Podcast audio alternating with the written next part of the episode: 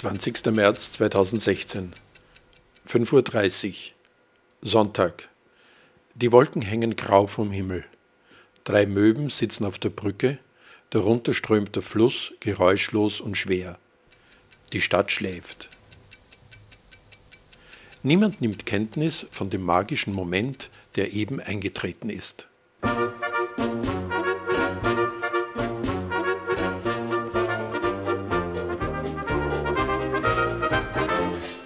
Eben hat die Sonne auf ihrer scheinbaren Reise am Himmel von der Südhalbkugel kommend den Äquator erreicht.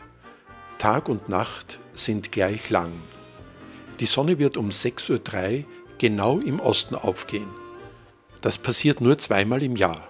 Veronika, der Lenz ist da, die Mädchen singen tralala. Die ganze Welt ist wie verhext, Veronika. Frühlingsbeginn. Kaum jemand nimmt Notiz davon.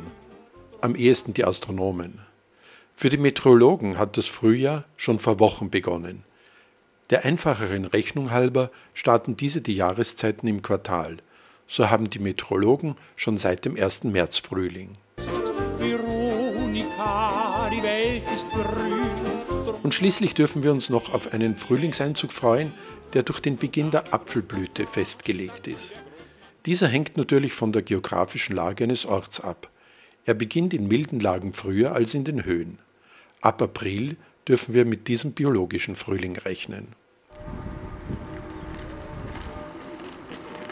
In der Zwischenzeit hat sich der Nebel gehoben und die Sonne tritt hervor. Es ist Mittag. Die Sonne steht nun genau im Süden. Jetzt kommen auch die ersten Spaziergänger aus ihren Häusern.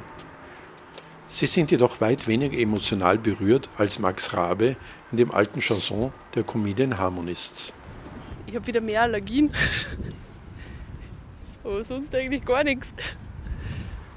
Ähm, ich werde wieder öfters spazieren gehen. Ja, Das ist der Frühling. das ist der Frühling. Es ist ein Neubeginn. Es wird alles wieder neu. Und besser.